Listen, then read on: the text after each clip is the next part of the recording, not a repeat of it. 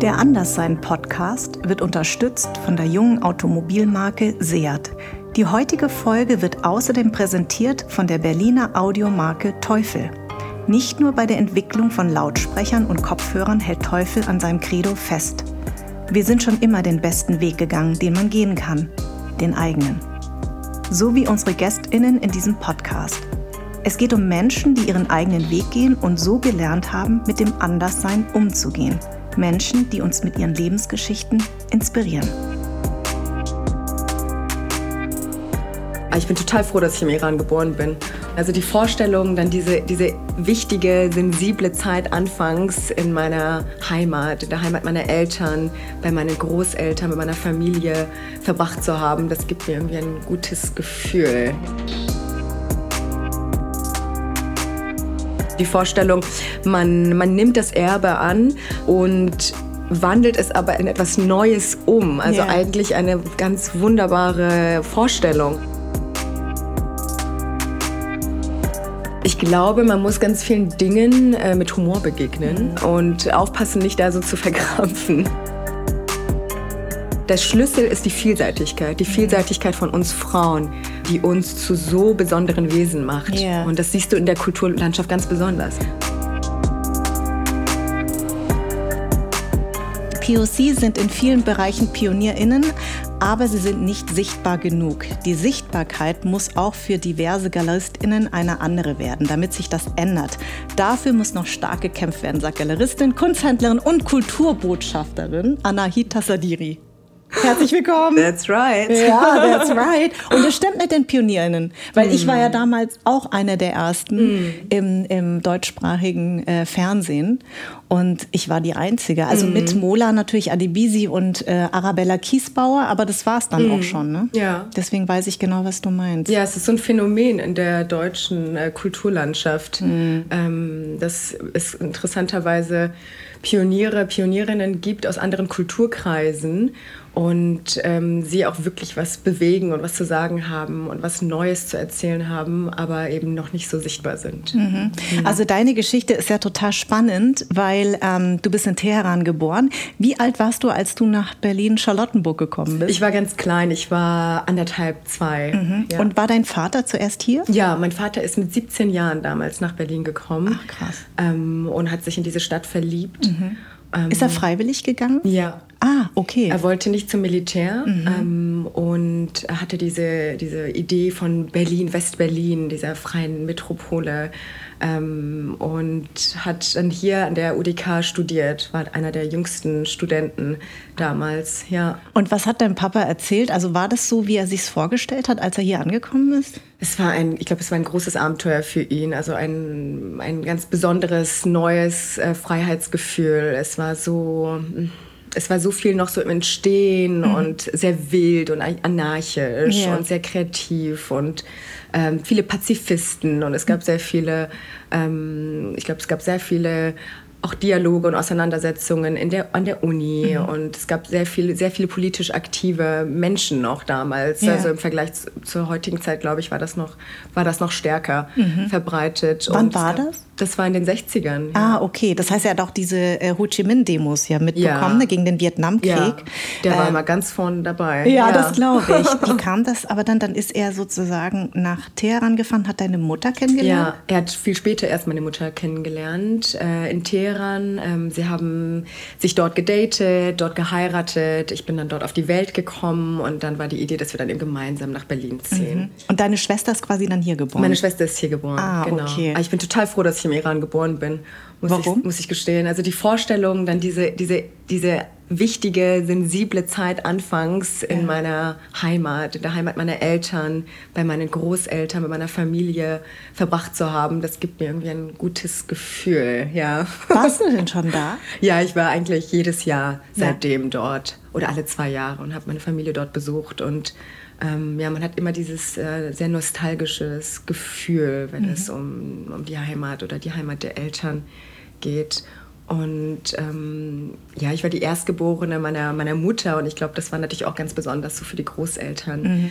ähm, für die einzige Tochter und ähm, ja. Hattest du so eine Reise von deiner Jugend bis jetzt? Ja, ich glaube, dass die Reise auch noch nicht aufgehört hat und ähm, es gerade erst anfängt, so wirklich spannend zu werden, mhm. äh, wenn man älter wird, wenn man in Beziehungen ist, wenn man sich noch mal ganz anders mit seiner Herkunft auseinandersetzt. Ähm, und das ist total spannend. Also gerade im Iran gibt es natürlich diese diese Sphäre, diese sehr intime, private Sphäre, in der ganz viele soziale ähm, Verflechtungen eigentlich in den privaten Räumen auch ja. stattfinden. Ja, und ähm, dass vieles einfach so hinter den verschlossenen Türen auch stattfindet. Also ja. ganz vieles soziales Miteinander. Ähm, und ich habe natürlich sehr viel die Familien, die, die Frauen, also insbesondere die starken Frauen in meiner Familie, immer in einem sehr privaten Umfeld erlebt. Mhm. Und da ähm, hast du ein ganz anderes Gefühl natürlich für diese, für diese Stärke oder für, ja, für die Identität der Frauen im Land. Und sobald du aber aus dieser Sphäre heraus, heraustrittst und dich mhm. dann auf der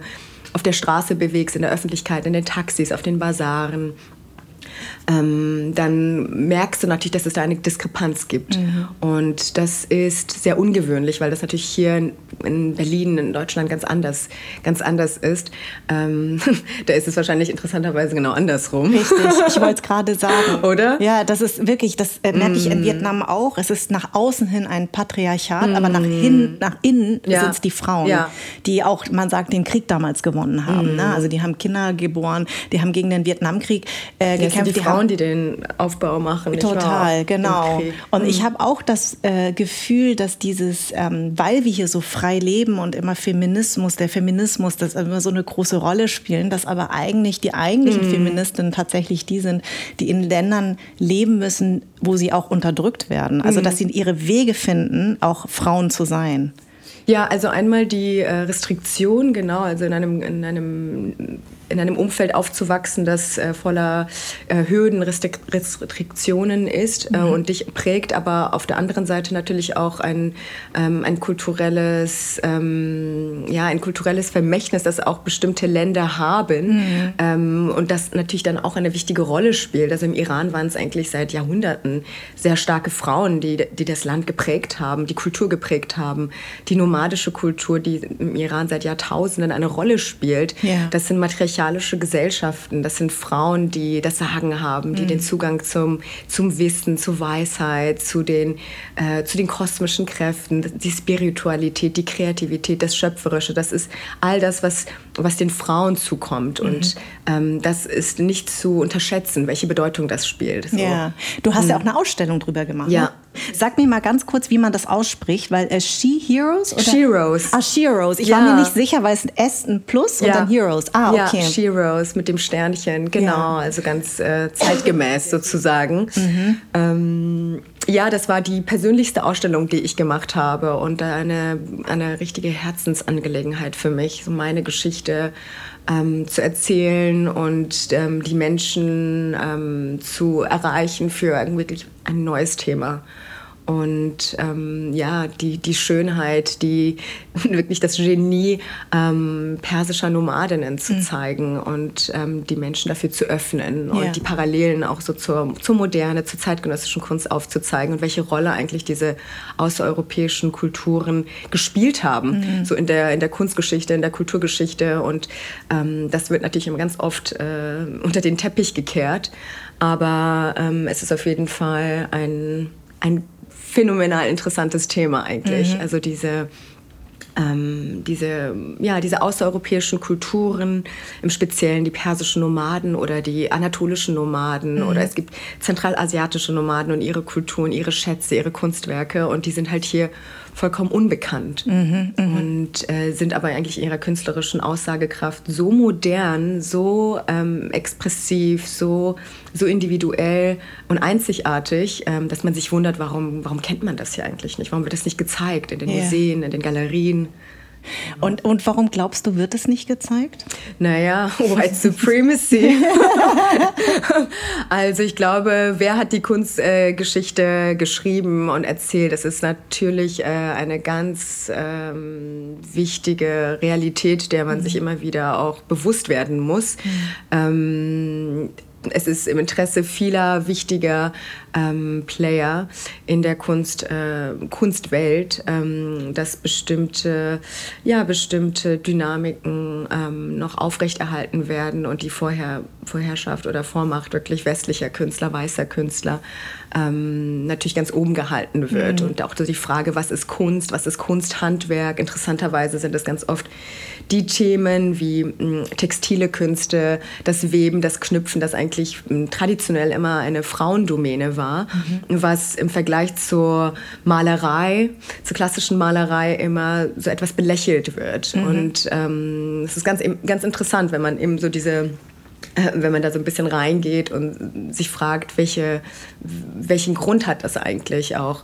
Ähm, warum ist ein, ein, ein Bild von, von Picasso ein, ein Kunstwerk und eine, ähm, ein Kilim einer, einer persischen Nomadin aus dem 19. Jahrhundert weniger Kunst? Also mhm, mhm, ähm, einfach neue Fragen auch zu stellen, so bestimmte Sachen so ein bisschen zu ähm, ja, herauszufordern. Und ich glaube, dass ja viele, viele Institutionen, viele Galeristen, Galeristen, viele Sammler, die einfach traditionell in der ersten, genau in der ersten Linie weiß, mhm. männlich mhm. Ähm, und westlich eben ähm, geprägt waren, ähm, dass sie natürlich diese Machtverhältnisse ganz stark geprägt haben und ähm, die wir auch heute natürlich sehen und spüren. Und das ist ähm, in der Kunst so, das ist im Theater, im Film, in, in ganz vielen anderen Bereichen ganz ähnlich. Ja. Und äh, umso wichtiger ist es eben, dass wir Pionierinnen unsere Geschichte neu erzählen erzählen und ähm, auch gerade die neuen Generationen für bestimmte Kapitel in der, in der Geschichte, in der Kunst, Kulturgeschichte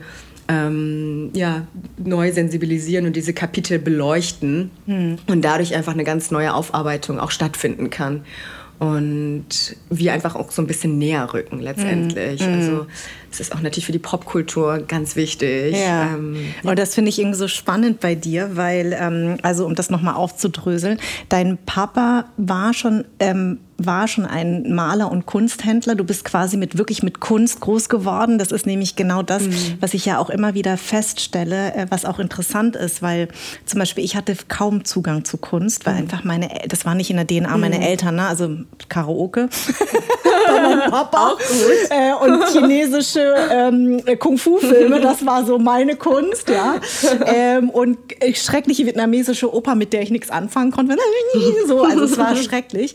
Ähm, und, und deswegen war für mich so dieser, dieser Begriff der Schauspielerin etwas ganz anderes. Und ich wollte das aber immer werden. Und das ist ja immer interessant, auch bei diesen ganzen Migrationsgeschichten. Manche haben ein totalen mhm. Zugang, manche gar nicht und die mussten sie es erstmal richtig erarbeiten. Ja.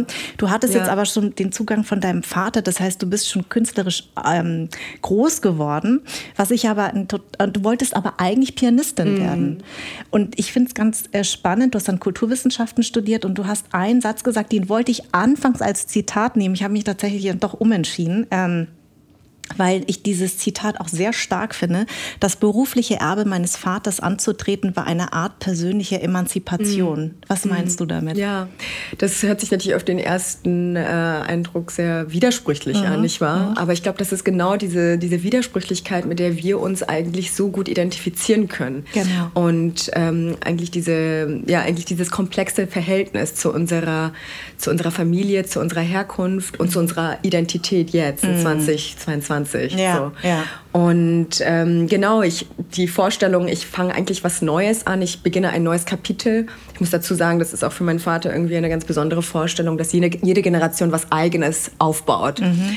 Ähm, was toll ist, was nicht alle finde. Väter sind ja, so. Ne? Die meisten wollen ja, dass du vielleicht das Geschäft deines Vaters genau, übernimmst. Genau. Ja. Mhm. Das ist eigentlich die Regel, nicht mhm. wahr? Also so die, die Vorstellung, jede Generation macht was ganz Neues. Man, man wird sozusagen, man degeneriert nicht, sondern mhm. man ist immer Pionier, man ist immer schöpferisch tätig, kreativ ähm, und muss auch immer natürlich kämpfen. Also der mhm. Struggle ist mhm. immer auch da.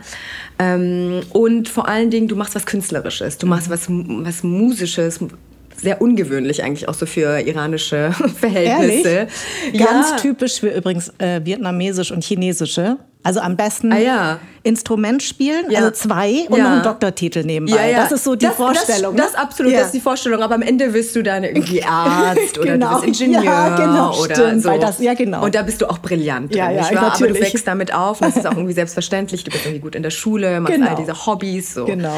Ähm, aber bei mir genau, du machst, du kannst Musikerin werden und das ist doch das Tollste und Schönste Mhm. und war es auch über viele Jahre und ich habe das sehr genossen und geliebt äh, zu musizieren und Kammermusik habe ich immer am, am liebsten gespielt Mhm. eigentlich mit anderen Instrumentalisten.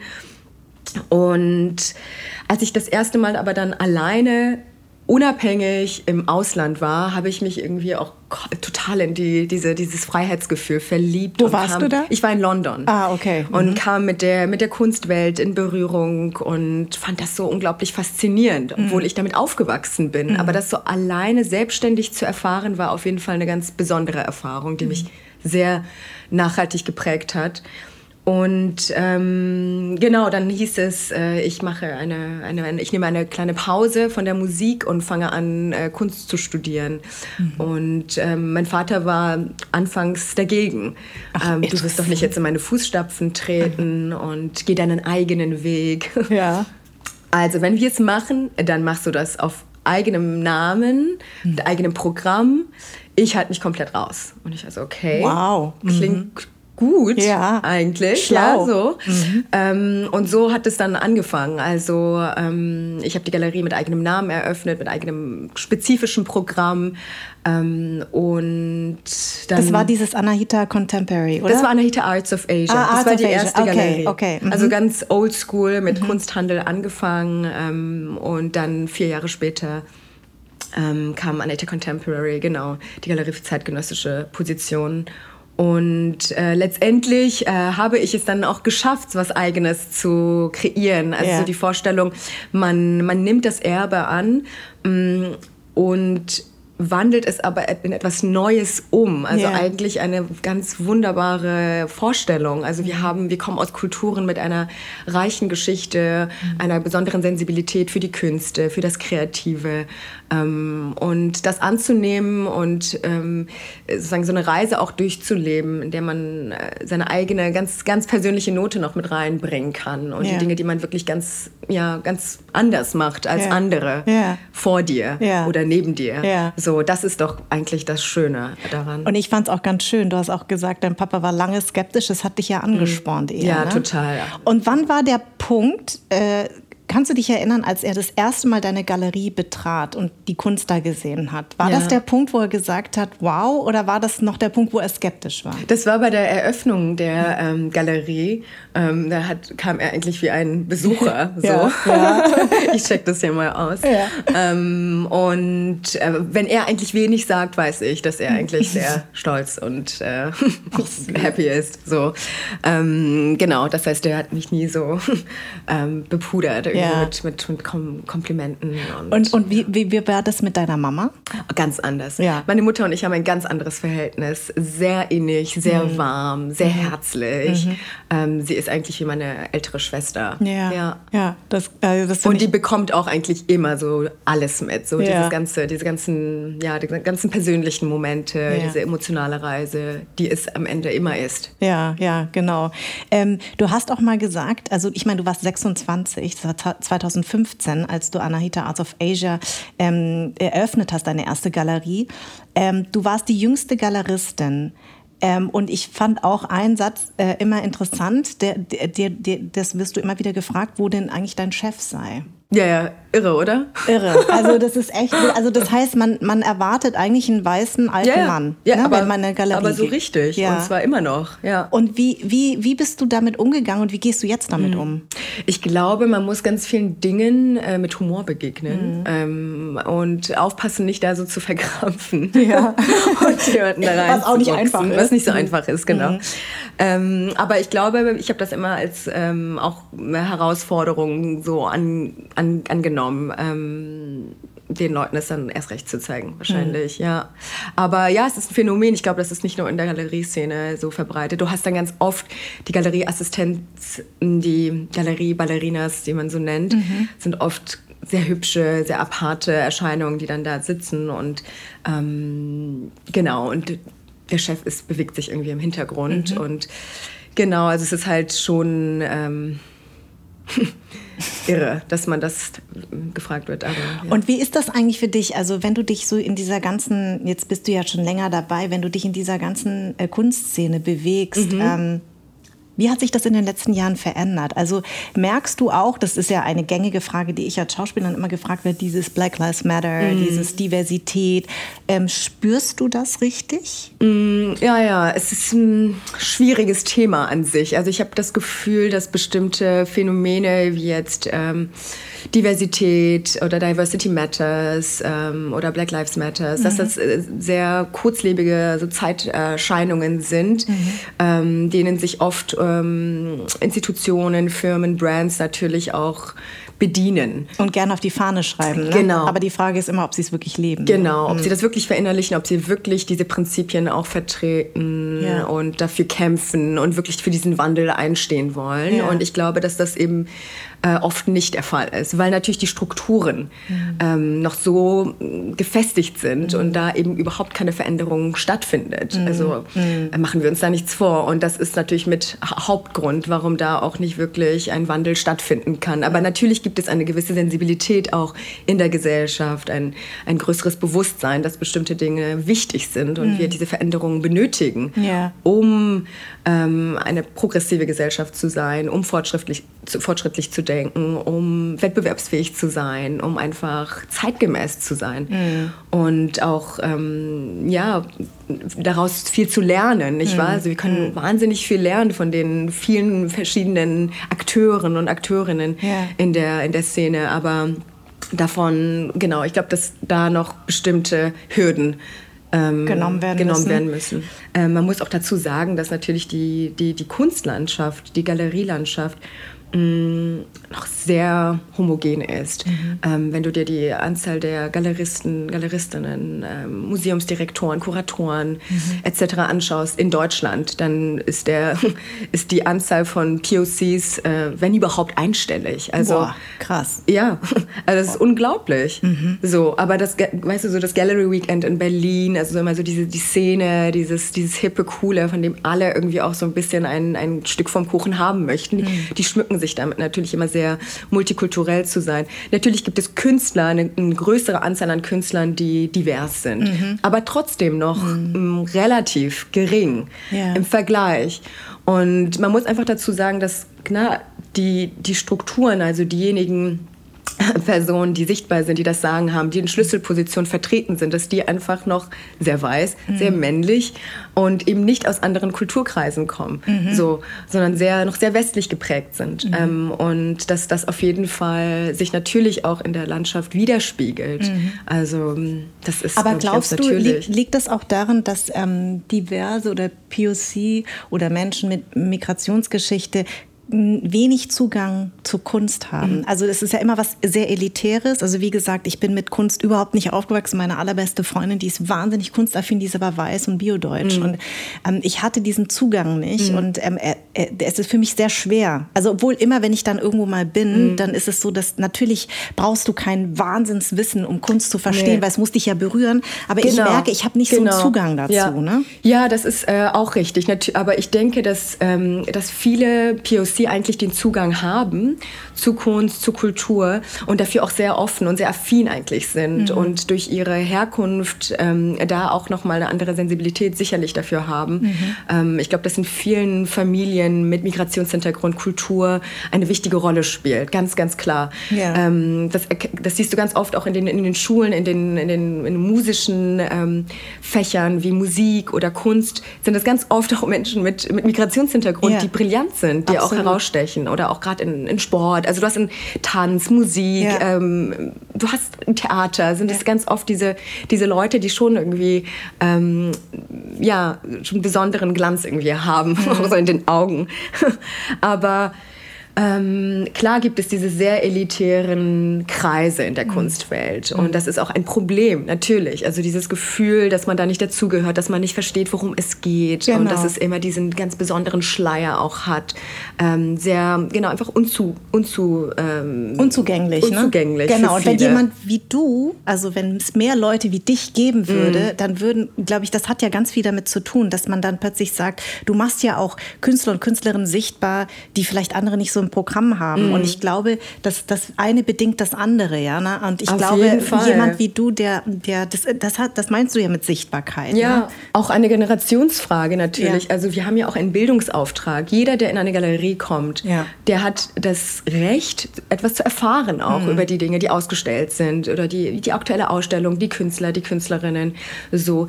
Und äh, ich höre das immer wieder von bestimmten Leuten, die sagen, die gehen in eine Galerie und die werden da überhaupt nicht irgendwie beachtet. Ja, so. genau. Und dass dieses ja, Gefühl, ja. es ist eine, eine kalte Atmosphäre. Ja. Mm, es ist eine, man hat das Gefühl, man bewegt sich auch sehr oft in so Kreisen der Arroganz oder mhm. so einer Ignoranz äh, großgeschrieben werden. Und Menschen spüren das natürlich. Wir sind sehr sensible Wesen. Ich genau. meine, wir spüren diese Energie, die Ausstrahlung, die von bestimmten Räumen und Menschen ausgeht. Deswegen ist es umso wichtiger, dass wir Menschen aus allen verschiedenen Kreisen und ähm, Altersgruppen und Schichten mhm. oder dass wir diese ähm, ansprechen natürlich mhm. auch mhm. und ihnen diesen Zugang ermöglichen. Genau. Und gerade auch für die, für, die, für die neuen, jungen Generationen, für die es natürlich sehr wichtig ist, auch diesen Zugang zu haben ja. und einen sehr natürlichen, sinnlichen Zugang zu haben genau. zur Kunst. Letztendlich geht es nicht darum, die ganzen Background-Facts irgendwie zu einem, einem Kunstwerk oder zu einer Arbeit zu, zu, zu wissen und zu erlernen, mhm. sondern du lässt dich mit deinen Sinnen auf Kunst ein. Mhm. Was spürst du dabei? Was, was empfindest du? Ich bin auch nicht ein Fan davon, wenn du irgendwie ins Museum gehst, dass du dir erstmal alles so durchliest mhm. und erstmal so vor mhm. jedem Kunstwerk irgendwie nochmal eine Seite liest, sondern dich eigentlich mit deinen Sinnen dafür öffnest. Ja. So. Und das ist ein ganz besonderes Kunsterlebnis. Ja. Und ich glaube, das ist, das muss auch, ja, das muss auch sichtbarer gemacht werden. Ja. Also diese Vorstellung, wir schaffen da etwas, das so avantgarde ist, das ist in der Regel nicht so, sondern man versucht etwas zu kreieren, diesen Schleier, wie gesagt, mhm. der für viele einfach so eine Art natürliche Barriere schafft eigentlich. Man kann nicht Teil dieser Kreise. Mhm. Man, man kann sich auch intellektuell sozusagen nicht mit diesen Dingen irgendwie messen oder diesen, man hat diesen Zugang nicht so. Mhm. Und damit muss man eigentlich aufhören. Also man, ja. es muss natürlich eine Veränderung stattfinden, die mhm. Menschen eben wirklich für, für diesen ehrlichen Zugang, der eben über die Sinne stattfindet, zu, zu begeistern und zu öffnen. Ja, ja, richtig. Was ich auch interessant fand, war ein, ähm, ein Zitat von dir, dass es in Corona-Zeiten eine mangelnde Anteilnahme und Motivation gab, sich gegenseitig zu unterstützen. Was hast du damit gemeint? In der Galerieszene ist es schon so ein Phänomen, dass alle sich sehr in ihrer eigenen Bubble bewegen mhm. und wenig äh, Zusammenarbeit stattfindet. Mhm. Ähm, und deswegen fand ich das so besonders, dass ich mit, ähm, mit drei Kolleginnen, jetzt sind wir insgesamt äh, auch zu dritt, mhm. ähm, Studio vor Berlin ähm, ins Leben gerufen habe und dass wir da sozusagen so ein Zeichen gesetzt haben, dass eine Zusammenarbeit unter Kolleginnen mhm. auch ähm, möglich ist und so fruchtbar sein kann. Ja. Ähm, Was findet da statt? Äh, wir haben vor zwei Jahren eine Galerie äh, gegründet, einen Showroom, ähm, auch für interdisziplinäre Ausstellungen mhm. ähm, und bringen natürlich unsere eigenen Expertisen, unsere Interessen, unser Programm zusammen und kuratieren mhm. Ausstellungen zusammen, gemeinsam. Ah, wie toll. Ganz okay. toll, also mhm. auch sehr ungewöhnlich in der Branche und es ist ganz interessant. Also weißt du, wenn jetzt ein paar von den von den ähm, bekannten Galeristen sich zusammentun würden, dann wäre das eine Sensation. Mhm. Aber wenn du die Frauen hast, die, die irgendwie zusammenkommen, dann, ich meine, das ist absolut bemerkenswert. Das findet so in der Regel eigentlich kaum statt. Mhm. Und ähm, ich finde, dass... Warum? Weil man sich immer so als Konkurrenz ja, versteht? Ja, das zum mhm. einen, man ist, man hat so eine ganz eigene, mehr, man hat so einen ganz eigenen Kreis an, an, an Sammlern, Sammlerinnen und mhm. du hast deine ganz eigenen Kontakte, die du ungern teilst. Ah, und jeder, okay. Es, ist alles sehr secretive und mhm. sehr, sehr diskret und sehr, ja. Ähm, und das war verborgen. deine Idee? Ähm, ja, das war mit auch meine Idee ah, auf jeden okay. Fall. Und wie war, ja. wie war das? Du, du, hast wahrscheinlich, hast du dir ganz bestimmt gezielte Galeristinnen ausgesucht? Ähm Wir haben uns beim ähm, Landesverband Berliner Galerien kennengelernt und da mhm. fallen die jungen Galeristinnen recht schnell auch auf. Mhm. So. und dann saßen wir an einem Tisch und dachten, nee, das wäre doch super, irgendwie was zusammen auch zu machen. Und dann haben wir eine gemeinsame Ausstellung auf die Beine gestellt und dann hat äh, Covid, war der erste, erster Lockdown, mhm. der, der, Frühling ähm, und dann haben wir gesagt, komm, wir machen das jetzt. Toll. Und, ähm, ist ja auch mutig in dieser Zeit. Tatsächlich, ja, sehr mutig und es war auch eine besondere, sehr besondere, sehr intensive Erfahrung. Auch so diese, ähm, ja, diese intensive Zusammenarbeit mit Kolleginnen. Ja. Und wie wurde das aufgenommen? Wurde gut aufgenommen. Ja. Wobei man sagen muss, es gibt immer Hater, nicht wahr? Ja. Also Leute, die das natürlich dann auch irgendwie so ein bisschen auch kritisch sehen mhm. oder dass sich äh, auch sich da nicht freuen, ähm, weil es wie gesagt eigentlich äh, nicht die Regel ist. Aber ähm, nein, das war wurde schon sehr sehr positiv aufgenommen. Also ich hatte ja einige Unternehmerinnen jetzt schon in meinem Podcast, die erzählen ja auch sehr häufig dasselbe. Also ich glaube, Frauen wenn sie sich solidarisieren und wenn sie etwas gemeinsam äh, erschaffen, dann ist das wirklich was total, was so empowernd ist. Ne? Ja. Bei Männern ist, glaube ich, die haben so eine andere Herangehensweise. Ist es das so, dass dann auch Männer, also Galeristen, das dann so ein bisschen nicht belächeln, aber dass die ja. erst das schon, oder? Ist, ich weiß nicht, ob du das auch so kennst, dieses mhm. Phänomen, wenn Männer sehen, dass sich Frauen irgendwie besonders gut verstehen. Mhm. Die warten so nur darauf, dass irgendeine Krise ausbricht, genau. oder nicht wahr? Oder mhm, genau. Bitchfight, so nennen ja, sie es ja genau. gerne, nicht wahr? Ja. So. Ähm, und ich muss ganz ehrlich gestehen, dass da auch was Wahres dran ist, mhm. leider. Mhm. Es ist so, dass wenn Frauen, die zusammenkommen und was Besonderes zusammen schaffen, das mhm. ist Magic. Mhm. Es ist so ein besonderes Moment, so ein besonderes Gefühl, wirklich was zu kreieren. Ähm, wir Frauen sind ja auch ganz anders multitaskingfähig, genau, finde ich. Ja. Diese, diese, diese Fähigkeit, überhaupt unterschiedliche Talente, Interessen mhm. so zu vereinen, ist bei Frauen ganz anders als bei mhm. Männern. Und dann die Vorstellung, da kommen aber unterschiedliche zusammen. Und also die Vorstellung ist doch irre, oder? Ja, ja. So. Und dann hast du aber trotzdem immer wieder diese sehr entzaubernden Momente, in denen dann so eine wahre Solidarität und so ein mhm. wirkliches Vertrauen, das bis zum Ende geht. Ja ganz oft leider nicht vorhanden ist. Ja. Und das ist eines der tragischsten Momente unserer Zeit eigentlich, ja, dass das diese wirkliche Solidarität unter uns Frauen mhm. noch nicht 100 Prozent da ist. Mhm. Woran glaubst du, liegt das? Ah, das hat mit sehr vielen Dingen zu tun. Das ist ein gesellschaftlicher Wandel, der sich jetzt auch vollzieht. Das mhm. wird in 50, in 100 Jahren auch eine, wird sich komplett auch verändern sicherlich. Ja. Wir sind da auch, glaube ich, sehr am Anfang uns für bestimmte Themen zu öffnen, ähm, die, die vorher für uns noch nicht sichtbar waren tatsächlich. Also mm. beispielsweise, welche Rollen haben Frauen in der Antike gespielt, mhm. in anderen Kulturkreisen, in indigenen Kulturen. Mhm. Ähm, was haben wir eigentlich, oder bei den persischen Nomadinnen, von mhm. denen wir vorhin gesprochen haben, diese matriarchalischen Gesellschaften, diese Kulturkreise, in denen Frauen die Schamaninnen waren, ja. die wirklich die Wissenden, mhm. äh, die Weisen, so und ähm, das ist doch etwas, was für uns eigentlich in unserer heutigen Zeit ein unglaublicher Schatz ist, da mhm. auch wieder zurückzukehren mhm. und uns mhm. da wieder zurück zu auch besinnen und ähm, dieses, äh, das, was in uns steckt, auch wieder neu zu beleben und neu zu ja, zu kultivieren. Yeah. Und ich glaube, das ist etwas, was auf jeden Fall gerade passiert, aber wir noch nicht ähm, mit, mit, mit, mit, mit absoluter ähm, ja, mit Selbstbewusstsein und Stärke das auch leben können. Yeah. Also wir haben noch viele Hürden. Hm. Also die Rolle auch, wie, wie wir Frauen auch gesehen werden gesellschaftlich, ähm, was wir uns erlauben dürfen, was nicht, was, was sich schickt für eine Frau, hm. was nicht. Da gibt es hm. auch, glaube ich, ganz viele Unterschiede. Und ich glaube, dass der Schlüssel ist die Vielseitigkeit, die mhm. Vielseitigkeit von uns Frauen, ähm, die uns zu so besonderen Wesen macht. Yeah. Und das siehst du in der Kulturlandschaft ganz besonders. Und ist es, weil du dich ja jetzt sehr gut auskennst, weil du eben sagst, äh, Antike und auch ähm, wie das früher war, hast du das Gefühl, ähm, wenn du das jetzt mit dem, weil, also ich versuche immer mir vorzustellen, wo, wo, ist das eigentlich verloren gegangen? Mhm. Ja, also waren wir Frauen früher solidarischer? Als heute. Was haben wir als Frauen und Mütter für eine Aufgabe, auch Vorbildfunktion für unsere Kinder zu sein? Ich habe jetzt zwei Söhne, das heißt, mhm. ich habe eine besondere Aufgabe, auch meinen Söhnen etwas ja. mitzugeben. Gerade, man sagt ja, gerade Feminismus ist ja nicht nur was gebe ich meiner Tochter mit, ja, was lebe ich meinen Töchtern vor, sondern vor allen Dingen die Männer. Wie ja, erziehe ich meine Jungs, ja? Und mhm. ähm, ich frage mich manchmal, ähm, und das ist wirklich eine Frage, die ich mir wirklich stelle und ähm, die, die, kannst du vielleicht sogar ganz gut beantworten, weil du eben auch kunsthistorisch da einfach eine Ahnung hast. Ist das irgendwann verloren gegangen? Waren wir schon mal solidarischer als Frauen? Dann ist es irgendwann verloren gegangen.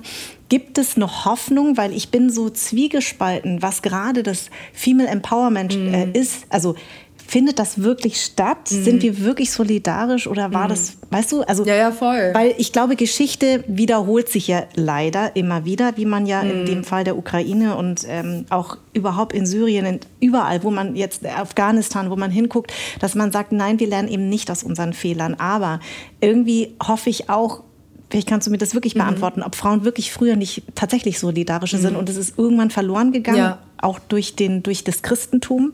Du, also es ist ein hochkomplexes, eines der spannendsten Themen, wie ich finde. Mhm. Ähm, man, wir könnten stundenlang drüber sprechen, um das so ein bisschen kurz zu mhm. machen. Mhm. Also die Vorstellung, wir erobern Amerika. Ja. Wir ähm, wir bringen sozusagen unsere eigene Vorstellung von Kultur, von, von Macht mhm. ähm, in, andere, in andere Kulturen, bringen da ein, mhm. ähm, töten andere ähm, Traditionen, mhm. ein anderes, ein, ein, ja, ein, ein Gut, ein wirklich so ein intellektuelles Fundament, auch was in anderen Kulturen existiert. Ja. Ähm, wir doktrieren sozusagen unsere Vorstellungen diesen Menschen auf, mhm. ähm, aber stehlen natürlich auch gleichzeitig Wissen, philosophische Konzepte, ähm, spirituelle Konzepte, mhm. Mm, das Zeitalter der, der Rationalität, der Aufklärung, all diese Dinge kann man durchaus kritisch betrachten, wenn es mhm. um diese Fragen geht. Mhm. Ähm, das Zeitalter der, des Imperialismus, des Kolonialismus, mhm. das sind Dinge, die natürlich eine ganz große Rolle gespielt haben in unserem sozialen Miteinander. Ja. Wer hat Macht? Mhm. Wer schreibt Geschichte? Wer wird unterdrückt? Mhm. Wer wird weniger wertvoll gesehen? Mhm. Äh, Rassismus. Also das sind so große Themen, nicht wahr, die alle irgendwie auch zusammen ähm, ein, äh, ein, ein Gesamtbild ergeben ja. und erklären, in welcher, also was ist in den letzten Jahrhunderten auch passiert, mhm. um zu verstehen, warum leben wir in so einer Zeit auch. Also ja. auch, nicht wahr? Also das ist, äh, hat ganz viele, ähm, es gibt da ganz viele Rückschlüsse und ganz viele Verbindungen geschichtlich. Mm, und ähm, ich lese gerade ein, ein, Buch, das ich wärmstens empfehlen kann. Da geht es auch ähm, unter anderem um diese Themen Anfänge ähm, von David äh, Greber und David Vangrove, zwei Historiker, die sich genau dieser Frage nähern. Was ist eigentlich auch schiefgegangen? Und ja. so diese Vorstellung, Matriarchate, ähm, indigene Völker, also mhm. außereuropäische Kulturen und Völker. Welches Wissen, welche Kulturen da eigentlich ähm, vorhanden waren, ja. so, von ja. denen wir eigentlich heute kaum wenig wissen ja. und was wir eigentlich denen zu verdanken haben letztendlich. Ja. Und dass wir uns sozusagen auf diese, auf diese Fakten besinnen mhm. und wirklich was sie mitnehmen können, auch für unsere heutige Zeit. Mhm. Also wir Frauen, ja, in anderen Kulturen, zu anderen Zeiten hatten wir ein ganz anderes Selbstverständnis genau. von unserer Rolle ja. in Familien, in, in unterschiedlichen äh, Strukturen. Mhm. So, und dass wir das, dass wir, dass wir uns da wieder darauf besinnen, mhm. weil das letztendlich vorhanden ist in uns. Ja. Würdest du sagen, ähm, du bist jetzt wirklich Westberlinerin, du bist mhm. ähm, äh, hier quasi groß geworden. Würdest du sagen, dass so eine Galerie die du damals gegründet hast, nur hier möglich gewesen wäre, wenn du jetzt dir zum Beispiel die mhm. Kunstszene in München anguckst oder jetzt in, in Hamburg, äh, wenn du dir jetzt Großstädte anguckst. Ja. Ne? Meinst du, dass das auch möglich gewesen wäre oder ist es schon Berlin spezifisch, ähm, dass du sagst, das war eigentlich nur hier möglich? Berlin ist schon einzigartig, nicht wahr? Mhm. Also dieses... Mh mm, dieses noch so im Entstehen begriffen, äh, diese besondere, ja, dieses Roughe auch dieser Stadt und ähm, dieses das auch Junge alles der möglich. Stadt. Genau, ja, das auch alles Gefühl, möglich. Ist alles möglich. Genau. wir können hier auch was wagen, was Experimentelles auch wagen ja. und ähm, aber ich denke, es wäre auch in anderen Städten möglich gewesen, mhm. aber nicht in dieser Art und Weise. Mhm. Ähm, ich liebe Berlin. Yeah. Ich liebe auch Westberlin. Ich yeah. liebe Charlottenburg. Ich bin so, ein, so eine Charlottenburgerin, wirklich. Ja, ja, genau, weil deine ganzen Galerien sind ja auch ja. in Charlottenburg. Ne? Ja, also, ich lebe auch dort. Ich, ich liebe es einfach, ja. wirklich. Du hättest dir nicht vorstellen können, zum Beispiel in Mitte oder im mhm. Prenzlauer Berg oder Friedrichshain. Ich hatte manchmal so kleine äh, Kapitel, in denen ich dann mal in Mitte irgendwie viel unterwegs war. Ja. Aber das ist ein anderes Gefühl. Also ist es nicht so, dass man sagt, also äh, man hat eine Galerie in, in, in, in Westberlin, ne? also in Charlottenburg, und eine Galerie in Mitte. In Mitte ist immer das so ein bisschen so, ja, da kommen Leute und gucken, aber kaufen tun sie in Westberlin. Stimmt das Jetzt eigentlich? kommen viele wieder auch zurück nach Westberlin. Mhm. Viele Galerien, die in der Auguststraße oder in der Potsdamer, die kommen jetzt wieder zurück nach Westberlin. Westberlin hat wieder eine ganz neue Bedeutung erlangt, jetzt auch in den letzten Jahren und haben ganz fantastische neue Galerien eröffnet. Ich finde das so schön, dass die Stadt irgendwie so immer irgendwie im Wandel zu sein mhm. scheint mhm. und man nie das Gefühl hat, so wie in anderen Städten wie London oder Paris, wo einfach schon so viel gesetzt ist, nicht mhm. wahr? Und auch die Menschen dementsprechend satt sind. sind. Ja, ne? satt genau. und auch nicht mehr diese, diese Neugier. Ja. Und wirklich, äh, genau, wirklich so dieses, ähm, ja, hier kann man doch irgendwie was bewegen ja. und machen. Und es ja. hat so ein Gefühl von, also man hat schon das Gefühl von Abenteuer ja. in dieser Stadt. Mein Podcast heißt ja jetzt Anders sein. Ähm, mich mhm. würde natürlich interessieren, hattest du denn ein Erlebnis, wo du wusstest, ja, ich bin anders? Und wann war dieser Moment? Oh, das sind viele Momente. Ja. Ähm, also ich glaube auch damals irgendwie mit 26 die Galerie zu eröffnen, da als junge Iranerin ähm, in, der, in der deutschen Kunstszene. Also da fällst du schon komplett aus der Reihe. So. Das glaube ich. Und ähm, haben dir Leute abgeraten? Ähm, das nicht, aber schon so dieses, okay, wow, mhm. du machst es mhm. und es muss ganz schön tough sein. Ja. Ähm, war es Ja, war es auch, ja. auf jeden Fall. Ja. Weil ich finde ähm, find das immer interessant, alle meine Gäste und Gästinnen, dass wir unterscheiden uns so. Ne? Also wir, auf der einen Seite nicht, wir wissen alle, wie sich das Anderssein anfühlt. Ich finde es interessant, dass du eigentlich 2015 nennst, dass du sagst, da wusste ich. Ähm, ich glaube, das liegt auch daran, dass du in Berlin aufgewachsen bist. Mhm. Bei mir war das viel früher, weil ich sehr weiß sozialisiert bin in einer mhm. Kleinstadt wo du dann plötzlich merkst, oh, ich ja. bin ja tatsächlich anders. Ähm, und deswegen finde ich das total spannend, diese Frage, weil wir so unterschiedliche Erlebnisse haben, die uns prägen. Absolut. Aber glaubst du nicht auch, dass wir das sehr oft erleben, dieses ja. Gefühl, anders zu ja. sein? Also auch mit dem Älterwerden. Oh, total. Und mm, auch dem auch mehr zu machen und auch zu anders zu reflektieren und dich auch in anderen Kreisen zu bewegen und immer wieder zu merken, oh, du mhm. bist echt anders. Und weißt du, was ich interessant finde? Jetzt kommen manchmal Schauspielkolleginnen auf mich zu und sagen, ja, also du bist jetzt genau in der richtigen Zeit auch Schauspielerin, hm. weil jetzt ist ja Diversität so in und ich habe jetzt total Schwierigkeiten, Rollen zu bekommen. Und dann hm. denke ich mir, aber Mädchen, ich hatte so. 20 Jahre lang so dermaßen Probleme überhaupt, also, ne, ja, also ja, in ja. dieser Szene auch anerkannt zu werden. Und ich finde das immer so lustig, dass jetzt das so darauf Interessant, so oder? Diese Arroganz. Ja. Diese Arroganz dieser Menschen, nicht wahr? Ja. So, ja, ich finde es auch interessant. Ich höre das manchmal auch von, von eigentlich sehr viel geschätzten Kollegen. Ähm, du, du hast doch alles jetzt. Du bist, du bist jung, du bist eine Frau, genau, du bist POC, du siehst gut aus. So, ja. what? Ja, genau. Wegen all diesen Dingen habe ich es schwer. Richtig, das vergessen so. die immer. Ne? So, genau. wirklich. Und ja. selbst wenn jetzt irgendwie die Bühne für uns freigemacht wird, ja. dann haben wir es auch so zu 100 Prozent verdient. Ja, Und zwar absolut. stellvertretend für all diejenigen, die nicht die Möglichkeit hatten. Richtig. So, weißt Richtig. du, also so diese Vorstellung, dass sagen diejenigen, eigentlich die Privilegierten, selbst von sich aus die Bühne freimachen hm. und sagen so, hey, mhm. ich lasse so ein bisschen Gerechtigkeit walten hier ja, und so, wir hatten unsere Jahrhunderte. Ja, genau. Und die Zeit ist auch reif. Und am Ende auch was können wir eigentlich von denen lernen? Ja. So, ja. im Ernst. Ja. Ja, das ja, stimmt. Ja. Und das hast du nicht oft. Ja, ja das stimmt. Genau. Also ich finde das äh, nämlich echt interessant, weil ähm, jetzt ist auf einmal alles, äh, und ich habe gesagt, nein, so ist es ja auch nicht. Es ist jetzt nicht so, dass, äh, dass in der Filmszene jetzt nur noch divers besetzt wird. Ja, schon, ja. aber äh, ich habe auch vorher schon, wurde ich ein bisschen anders besetzt. Aber man muss ja auch erstmal lernen, dass das Anderssein einen Vorteil hat. Das mhm. mussten wir ja auch lernen. Ne? Genau. Ne? Das ist jetzt nicht ja, so, dass klar. das Anderssein immer nur positiv ist. Also es gibt Menschen, die sehen das Anderssein als nur positiv. Mhm. Äh, da beglückwünsche ich die Leute, die das so sehen können. Ich fand es erstmal nur eine Bürde. Mhm. Das Interessante ist es ja, dass es eine, eine Herausforderung ist, mhm. auf so vielen Ebenen. Natürlich ist es ein großer Schatz. Ja. Es ist ein großes Geschenk, es ist eine große Gabe. Auf der anderen Seite hast du mit ganz vielen Problemen natürlich auch zu kämpfen. Genau. Aber das ist ja das Besondere, dich mhm. damit auseinanderzusetzen über viele Jahre mhm. und am Ball zu bleiben und zu kämpfen. Mhm. Dann passiert die Magie. Ja. Wenn du wirklich dich mit diesem Anderssein auseinandersetzt und zwar tief, tiefgreifend. Und das, das tut uns, glaube ich, sehr gut und ist auch sehr wichtig. Ja, ja, das stimmt.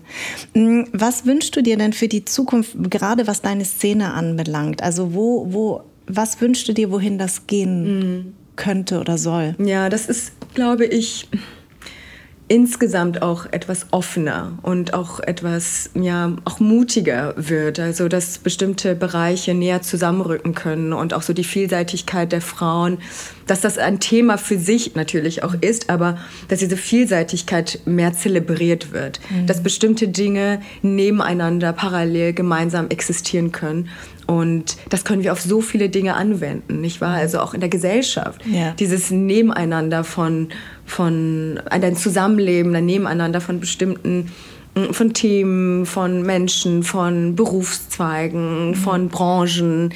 Ähm, wir können so viel voneinander lernen in diesem, in diesem Miteinander. Ja. Und ähm, ich glaube, das ist so der Schlüssel für eine wirklich für sozusagen eine neue Ära, in der mhm. auch dadurch neue Dinge entstehen. Wenn du neue, wenn du zwei unterschiedliche Themen zusammenfügst oder zusammenbringst, dann entsteht was Neues. Mhm. So und das ist eigentlich eine große Chance, als große Chance zu begreifen für uns. Und da davon können, können die Leute aus der Filmbranche, aus der Kunstszene super viel lernen, glaube mhm. ich. Mhm. Auch Dinge anders zu besetzen oder auch mhm. anders zu machen, weil wir heute die Freiheit haben, alles so zu machen, wie wir das eigentlich für richtig halten. So eigentlich, eigentlich sind wir so frei in unseren, in unseren Entscheidungen. Mhm. Ähm, du musst nicht bestimmte Dinge so und so absolviert haben, um da und da reinzupassen. Mhm. Ähm, und das ist, glaube ich, ein, ein, ein, das ist ein großes Freiheitsgefühl. Und ähm, davon wünsche ich mir mehr. Und es gibt so viele Dinge, die ich mir vorstellen kann. Ich würde super gerne mal spielen. Mega Bock drauf. Also spread the word. Und außerdem du weißt, wenn man was ins Universum sagt, dann kommt auch zurück. Ich kann das nur unterstützen und Gott sei Dank sind wir jetzt in mhm. einer Zeit, das war, als ich anfing, noch anders. Da war das einfach nur, bist du Schauspielerin oder Moderatorin. Genau. Und genau. heutzutage ist eben nichts mehr. Äh, du kannst alles sein. Ja. Aber damals habe ich es mich nicht getraut, auch auszusprechen. Ich musste mich entscheiden, weil die Deutschen neigen ja dazu, Schublade auf Schublade zu. Aber wir leben in einer Welt, in einer Zeit, wo man eben ähm, mehrere Künstler, also wenn man Künstler ist, dann ist nicht nur, dann ist man nicht nur das Genau eine, das ne? ist es. Und gerade wir Frauen, genau dieses Fluide, diese, diese Vielseitigkeit, diese ja. vielen Talente und dass wir das, wir als Pionierinnen sozusagen mhm. das auch weiter in die, in die Welt tragen und die anderen auch dazu und natürlich auch inspirieren, diesen Weg zu gehen. Ich glaube, mhm. es gibt ganz viele, die mhm. diese verschiedenen Talente auch haben. Und ja. mh, diejenigen, die darin eben nicht so gut sind, die mögen es Menschen, glaube ich, ganz oft in bestimmte Schubladen zu stecken. Und deswegen braucht es solche Erscheinungen, die ja. das selbst auch erlebt haben, ja. Mm, um das zu erkennen und das zu fördern. Ich finde das sehr schlau, was du sagst, weil ich glaube, ganz häufig hat ja dieses in Schubladen stecken immer mit Unsicherheit zu tun. Ja, natürlich. Ne? Also, dass man irgendwie denjenigen nicht einschätzen kann. Dazu neigen wir Deutschen ja eh, dass man sagt, ich möchte den erstmal einschätzen können, ja. bevor ich mit, mich mit ihm auseinandersetze. Und ähm, ich finde es eigentlich schön, dass man bei Menschen, die auch in der Öffentlichkeit stehen, vielleicht auch neue Seiten entdeckt, mm. so wie man das ja eigentlich auch so bei seinen Freunden Richtig. will. Ne? Dass man sagt, Mensch, wusste ich gar nicht, dass du so ein Talent hast. Ja, Gott sei ja. Dank. Und jetzt lebe ich es. Ja? Genau. Und das ist eben wichtig. Und das zu teilen auch ja. mit anderen Menschen. Und du hast ja irgendwie was zu sagen oder du hast da irgendwie etwas. Eine, das ist eine besondere Energie. Mm. Und das ist was, das ist was Hochsensibles, was Heiliges eigentlich, dieses Kreative. Und das muss geteilt und gese gesehen werden. Also, wir haben es jetzt geteilt. Äh, das Universum hat es gehört. äh, demnächst äh, begrüße ich dich dann neben mir vor der Kamera. Oh, vielen, oh yes. vielen Dank, Anahita, für dein Vielen Dank Gespräch. dir. Anderssein ist eine Produktion der Farn und Pracht Company. Idee und Konzept stammt von mir, Redaktion Anja Prinz und ich, Schnitt Anja Prinz, Soundmixing und Editing Henry Uhl, Redaktionsassistenz Saskia Schildwach, Musik Perry von den Beethovens und zuletzt möchte ich mich bei alle, die diesen Podcast unterstützen, bedanken.